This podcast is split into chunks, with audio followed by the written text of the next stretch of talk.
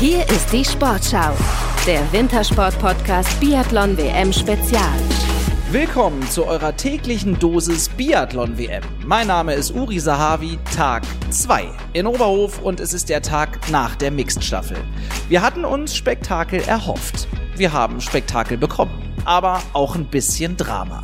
Zwei Frauen und zwei Männer pro Nation. Es wurde vor allem für das deutsche Quartett eine Nervenschlacht. 19.000 Fans in der Arena und an der Strecke und am Ende ein sechster Platz für Deutschland. Wir wollen sprechen über den Auftakt in diese WM mit einem Olympiasieger von 2006. 2019 hat er seine Karriere beendet und arbeitet aktuell als Experte und TV-Kommentator. Herzlich willkommen, Michael Epps Rösch. Jetzt überlege ich gerade, ob ich Grüß Gott sage, aber wir sind ja nicht in Bayern. Hallo. Hallo. Schön, dass du da bist. Äh, vorneweg, weil ich dich im Verlaufe dieser Folge Apps nennen werde. Wo kommt dieser Spitzname her? Das ist die meistgestellteste Frage. Äh, relativ einfach beantwortet. Mein Papa, oder man kann auch sagen, ein bekloppter Sachse.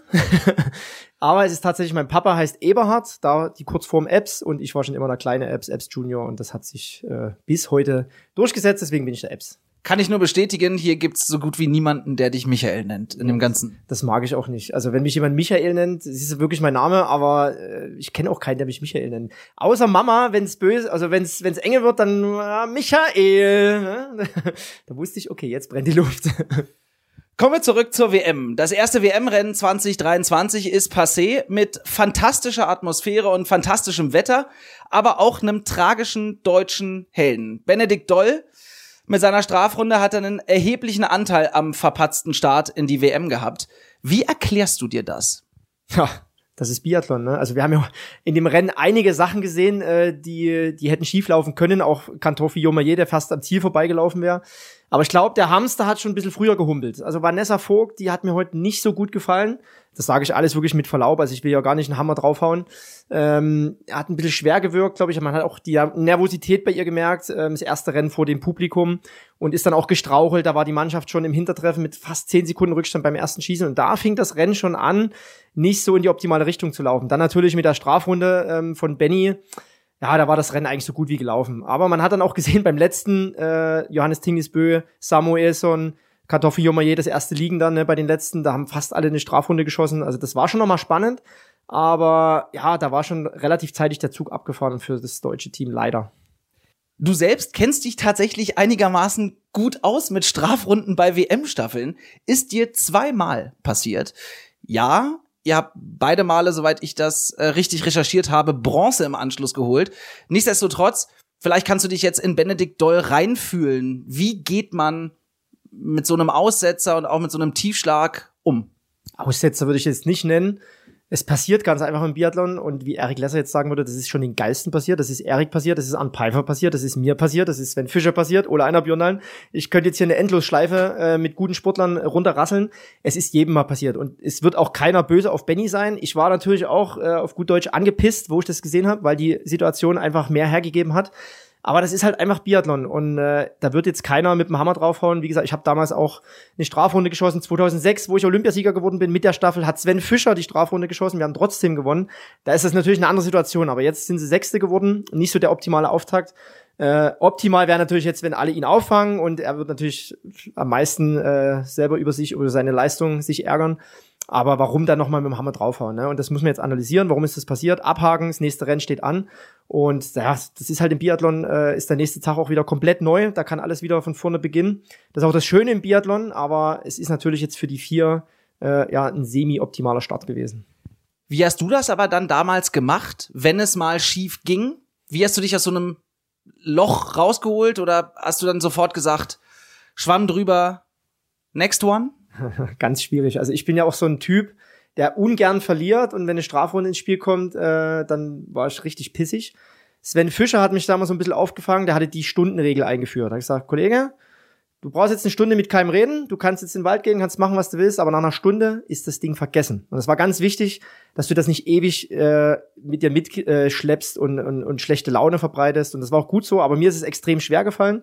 Und ich weiß jetzt nicht, wie es Benny aufgenommen hat und das verarbeitet hat, aber es hilft ja nichts. Es ist eh vorbei und ja, da musste halt äh, ja, jetzt würde ich sagen, wie Oli Kahn Eier zeigen und äh, einfach weiter liefern.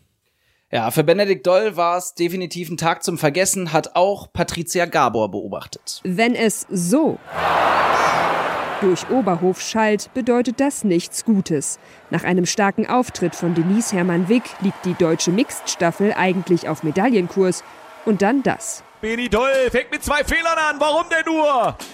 Benedikt Doll, nächste Scheibe, bleibt leider auch stehen. Dreimal nachladen ist erlaubt, aber in diesem Moment nicht genug. Benedikt Doll muss in die Strafrunde. Die Konkurrenz läuft davon, die Medaillen auch. Also das Schießen war einfach Katastrophe. Und dann habe ich noch so ein Zittern im Arm gekriegt für die Nachlader. Dann wird es sehr schwer. Es war einfach ganz, ganz schlimmes Schießen und für das trainiert man eigentlich nicht 20 Jahre Biathlon. 20 Jahre Biathlon, ein Weltmeistertitel, zweimal Olympiabronze und fünf Weltcupsiege. Diese ganze Erfahrung hat ihm dieses Mal nicht weitergeholfen. Klar, jeder kann mal einen schlechten Tag erwischen.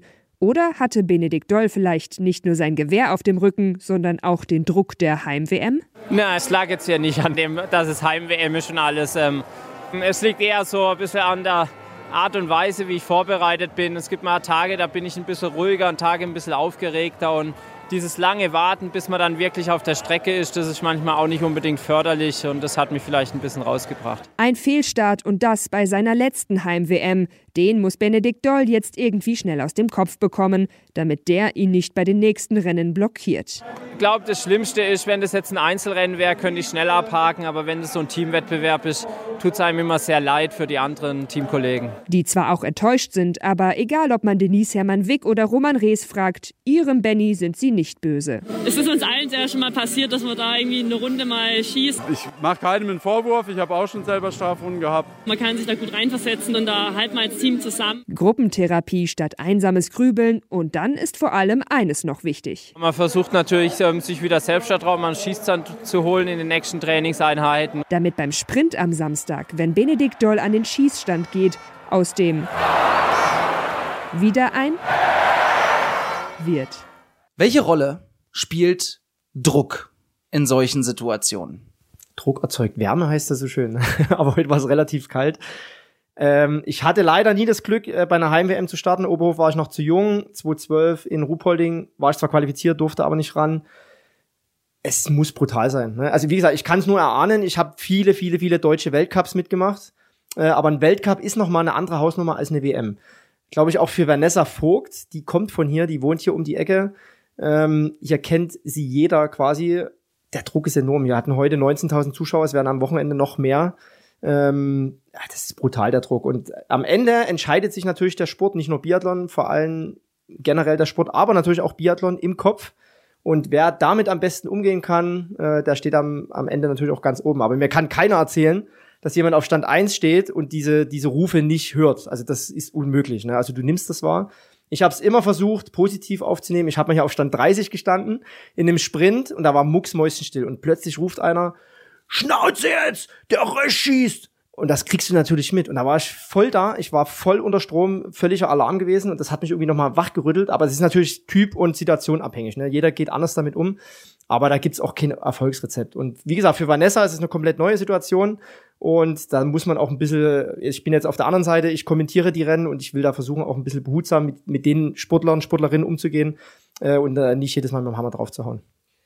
So, jetzt hat sich das deutsche Team, haben sich die deutschen Fans einen positiven Auftakt gewünscht. Der ist ausgeblieben. Was heißt das de facto für den Rest der WM? Oder heißt das überhaupt schon was? Es ist ja, erstens, ich versuche auch mal die positiven Dinge rauszufiltern. Es ist erstmal schön, dass die Erwartungen so sind, dass man um eine Medaille mitlaufen kann. Ne? Es hat halt nicht funktioniert heute. Ich hätte es mir gewünscht, ich habe gebetet, ich habe gehofft, ich glaube, wir alle haben gebetet, aber es, es ist halt Biathlon, es ist kein Wunschkonzert, dir wird nichts geschenkt. Für den weiteren Verlauf ist es natürlich jetzt eine komplett andere Situation, wie ich mir natürlich auch erhofft habe, ausgemalt habe. Ähm, jetzt hat natürlich, ich glaube, Denise, Vanessa auch Stress in dem Sprint. Aber jetzt ist auch so ein bisschen erstmal, finde ich, der Druck weg, weil wenn du jetzt eine Medaille hast, wird natürlich auf der Medaille immer mehr aufgebaut. Jetzt ist es die Situation die, okay, ihr habt jetzt keine Medaille geholt, das, die Mixstaffel war jetzt nicht optimal. Ich erinnere mich sofort an 2022 Olympische Spiele. Die Mixstaffel ging auch so ein bisschen in die Hose. Und dann hat am nächsten Tag, äh, und nicht am nächsten Tag, im nächsten Rennen Einzel äh, Denise Hermann den Olympiatitel geholt, Olympiasieg, oder wie sagt man. Und Vanessa Vogt ist knapp vorbeigeschrammt. Ne? Also die können natürlich auch aus der, in Anführungszeichen, Niederlage jetzt positive Energie ziehen, was ich mir hoffe. Und äh, ja, ich glaube, die, die Stimmung ist schon ein bisschen gedrückt jetzt äh, im Team. Äh, zu Recht, kann man auch, aber jetzt muss man den Schalter wieder umlegen und einfach wieder performen in jedem Rennen. Ich habe auf den Tribünen während des Rennens und auch als man merkte, dass es in keine gute Richtung laufen würde, überhaupt keine Enttäuschung gemerkt oder so. Ähm, eher, es wurde eher weiterhin unterstützt. Glaubst du, es ist im Moment noch so ein bisschen die Stimmung von, das wird schon noch, weil es so früh bei dieser WM ist und kann das irgendwann kippen, auch auf den Tribünen? Ja, es wird natürlich mit jedem Rennen, mit jedem Rennen schwieriger jetzt, äh, wenn jetzt der Sprint auch in die Hose geht und, und dann auch der Männersprint dann danach kommt, in die Hose geht ähm, oder ohne Medaille bleibt, dann kann es schon passieren, dass die Stimmung kippt. Aber ich glaube und ich bin auch überzeugt davon, dass der Großteil der Leute, die an der Strecke stehen und auch im Stadion stehen, das, man spricht auch immer von dieser Biathlon-Familie. Ne? Und man merkt es auch, es wird hier jeder bejubelt, egal ob das Kasachstan ist oder eben die Norweger. Ähm, die freuen sich für alle. Aber natürlich, für eine Heim-WM muss irgendwann eine Medaille kommen. Ne? Und, und das wissen alle. Ich brauche da, ich erzähle da jetzt nichts Neues. Und wenn man sich Druck aufbaut, wird's meistens nichts. Ne? Und das kommt dann irgendwann von alleine. Und ich bin überzeugt davon, dass eine Medaille kommt. Und dann nimmt die ganze Sache auch nochmal eine andere Fahrt auf. Bin ich voll davon überzeugt. Es war ja jetzt auch bei der Mixed-Staffel nicht alles schlecht. Ein Lichtblick gab's. Denise Hermann Wick, wieder schnellste auf der Strecke, nur einen Fehler am Schießstand bei der hat momentan der Zug echt keine Bremse, oder? Der Zug, der Zug, der Zug hat keine Bremse. Nee, das ist krass. Also Denise, Hut ab. Also die hat sich äh, so zielstrebig auch vorbereitet, war jetzt noch mal auf der Seisealm und die, die geht einfach ihren Weg, finde ich total klasse. Hat sich in allen Komponenten Laufen wie Schießen jetzt noch mal verbessert und zeigt auch ihre aktuelle Form. Und man sieht schon auch, dass sie das genießt. Ich habe es heute beim Einlaufen mal ab und zu mal gesehen und sie strahlt wirklich. Ne? Also die Fans, die brüllen und äh, sie hat immer so, so ein Grinsen wie so ein Honigkuchenpferd und, und das merkt man auch. Und das einfach jetzt, jetzt kommt natürlich aus meiner Sicht auch das eines der schwersten Rennen, der Sprint. Äh, wenn du da richtig gut bist, das, das zeichnet für mich einen guten Biathleten, Biathletin aus. Ähm, und das kann sie. Und die hat das gezeigt, aber es ist halt wieder das Ding. Ist es ein Weltcup oder eine WM? Und es ist eine WM. Und wenn du das irgendwie aus dem Kopf kriegst, oder wenn sie das aus dem Kopf kriegst, dann äh, kann die auch ganz entspannt äh, mit, um die Medaille mitlaufen. Ich denke, keinem von euch da draußen wird entgehen, dass du Apps ein Spaßvogel bist. Immer einen flotten Spruch auf den Lippen. Wie waren das früher bei dir, so kurz vor den Rennen, wenn es wirklich darum ging, sich zu fokussieren oder auch mal nach den Rennen, trotzdem immer geflaxt oder auch mal in dich gekehrt? Ich habe mir manchmal gedacht, was sind die Norweger eigentlich für Lappen, ey? Gerade hier, da war ja noch so Emil Hekli Svensson oder Ole Einar Björndalen ey, da wollte ich mit denen irgendwie abklatschen und Spaß machen. Ne? Die waren in ihrem Tunnel, aber warum waren sie in ihrem Tunnel? Weil sie einfach auch die Besten waren. Das sieht man auch jetzt bei Johannes Tingesbö. Da wird vorm Rennen tatsächlich wenig geflaxt. Für mich war das vielleicht so eine Art, äh, meine Nervosität irgendwie so ein bisschen zu bündeln und meine Kanäle dadurch frei zu machen. Aber die waren sowas von dem Tunnel und das sieht man auch immer mehr. Der Sport hat sich auch so ein bisschen gewandelt, ähm, dass alle so ein bisschen in ihrem Tunnel sind. Aber am Ende ist es natürlich eine Typ, Typsache, ne? Und ich war halt so einer, der ja, auch vorm Start nochmal äh, irgendeinen Mist gemacht hat und das hat mich irgendwie entspannt. Die mediale Aufmerksamkeit hier ist riesig. Also Sportlerinnen und Sportler wie Denise Hermann Wick oder Benedikt Doll, die stehen hier komplett im Fokus. Ist das eher ablenkend oder gehört das so ein bisschen zum Game einfach dazu? Part of the game. Also man sieht ja nach wie vor, was mich auch immer äh, wundern nicht, aber was, also einerseits wundert, andererseits erfreut, dass Biathlon Jahr für Jahr über Jahrzehnte natürlich immer noch die Sportart Nummer eins im Winter ist. Ne? Die Einschaltquoten sind unfassbar. Und es ist irgendwie kein Ende in Sicht. Und jetzt mit der Heim-WM, es hat sich der Bundespräsident angekündigt, zeigt natürlich auch den Stellenwert des Sports und drüber hinaus, ne? also so eine Signalwirkung nach außen, ähm, gerade so was den Sport generell in Deutschland angeht, auch für Kinder, dass man da wieder Nachwuchs generieren kann, nicht nur im Biathlon, sondern vielleicht auch im Langlauf. Ähm, das ist schon eine große, wichtige Rolle. Und wenn du natürlich jeden Tag hier zugeballert wirst von den Medien mit irgendwelchen Fragen, klar kannst du das nicht so einfach äh, wegschieben. Gerade jetzt hier die Locals, Vanessa Vogt oder halt Denise Herrmann, das ist nicht so ohne, ne? Und äh, ich muss sagen, Hut ab, ähm, dass die überhaupt den Weg bis hierher geschafft haben, dass die den, das Level so hochhalten, dass die um, in, aus eigener Kraft um Medaillen mitkämpfen können. Das ist ja eine super Ausgangssituation. Ähm, und wenn es halt nicht so läuft, dann können Medien natürlich auch brutal sein. Habe ich auch am eigenen Leib erfahren. Aber am Ende ist es nur in Strumpfhosen im Kreis rennen und auf schwarze Scheiben schießen. Ne? Das muss man sich auch mal vor Augen halten. Ich glaube, in der Welt gibt's andere Probleme, als hier die Scheiben zu treffen. Ähm, und von daher muss man das irgendwo mal einordnen. Aber am Ende sind es trotzdem Leistungssportler, die werden dafür bezahlt, die machen das natürlich gerne. Aber ja, im, im Großen und Ganzen, glaube ich, hat die WM äh, schon eine sehr große Aufmerksamkeit und das ist für die Sportler alles andere als einfach. Jetzt ist erst ein Rennen sozusagen vom Programm absolviert worden und schon ist Ruhetag. Wie verbringen Athletinnen und Athleten den eigentlich? Ich glaube, die hängen schon, äh, gestern waren die ordentlich an der Bar. Die haben jetzt richtig gesoffen. Die, die schlafen jetzt ihren Rausch aus. nee, also das Thema kam tatsächlich des Öfteren heute auf. Warum ist jetzt schon wieder Ruhetag? Äh, ist ja letztendlich trotzdem ein anstrengendes Rennen. Das Rennen, äh, oder nicht das Rennen, die Rennen. Wir haben ja neun Wettkampftage, zwölf Entscheidungen. Da kannst du natürlich nicht komplett durchballern. Ne? Also wir sind jetzt hier keine Schachspieler, äh, sondern das ist eine Austauschsportart, Kraftaustauschsportart. Da brauchst du natürlich auch Ruhe. Ähm, und das ist ganz legitim, dass in so einem kompletten Programm fast über zwei Wochen Ruhetage sind. Der Sportler, Sportlerin an sich, da wird äh, morgen, je nachdem wie dann auch die Konzeption für die Sprints sind, ähm, auslaufen, entspannen, Massage, vielleicht auch ein leichtes Training machen und ja, äh, sich auf die nächsten Rennen fokussieren, aber da passiert nichts Großes und man wird definitiv keinen Sportler oder keine Sportlerin in irgendeinem Festzelt sehen oder in irgendeiner Bar äh, versauern, also das gibt's schon lange nicht mehr. Das gab's vielleicht vor 20 Jahren mal wenn Denise Hermann Wick oder auch Benny Doll alle Wettbewerbe absolvieren, dann sind die, wenn ich mich nicht verzählt habe, innerhalb von zwölf Tagen insgesamt bei sieben Rennen. Wie behält man da den Fokus? Boah, du stellst aber ja hochtrabende Fragen. ich bin schon lange raus aus dem Game, aber irgendwann entwickelst du halt auch so eine Routine ich glaube, so einen Plan zurechtlegen für die WM ist ganz, ganz wichtig, ne, dass du auch den Fokus behältst. Die deutsche Mannschaft schläft nach der Bundeswehr. Du bist auch wirklich hermetisch abgeschirmt von irgendwelchen Fans. Also da kommt niemand ran. Und da ist es wichtig, dass das Team funktioniert, dass du auch äh, ja, so Aktivitäten, nenne ich es mal, hast, die dich auch so ein bisschen ablenken. Ähm, ja, die meisten natürlich irgendwie Netflix und Chill machen, aber du musst natürlich trotzdem fokussiert bleiben. Und die Nervosität, die kommt von alleine. Ne? Also das, das steht ohne Frage. Aber irgendwie Ziele setzen, weil zwei Wochen können lang werden, die können verdammt lang werden.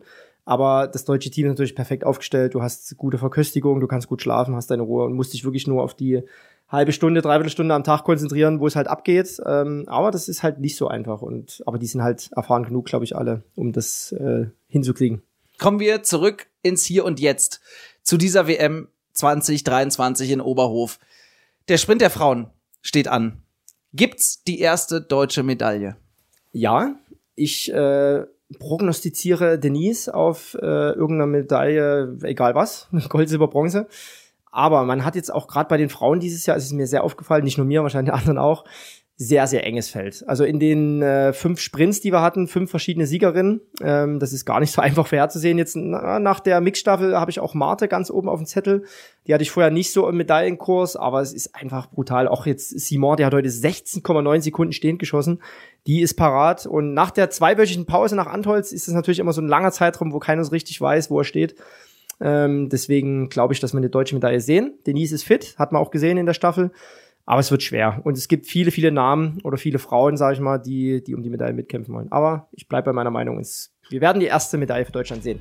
Ja, vielen Dank, Michael Epps-Rösch, dass du dir die Zeit genommen hast. Den Wintersport-Podcast der Sportschau, den gibt's bei dieser WM täglich in der Sportschau-App und der ARD-Audiothek und sowieso natürlich überall, wo es Podcasts gibt. Wir hören uns morgen wieder. Adieu.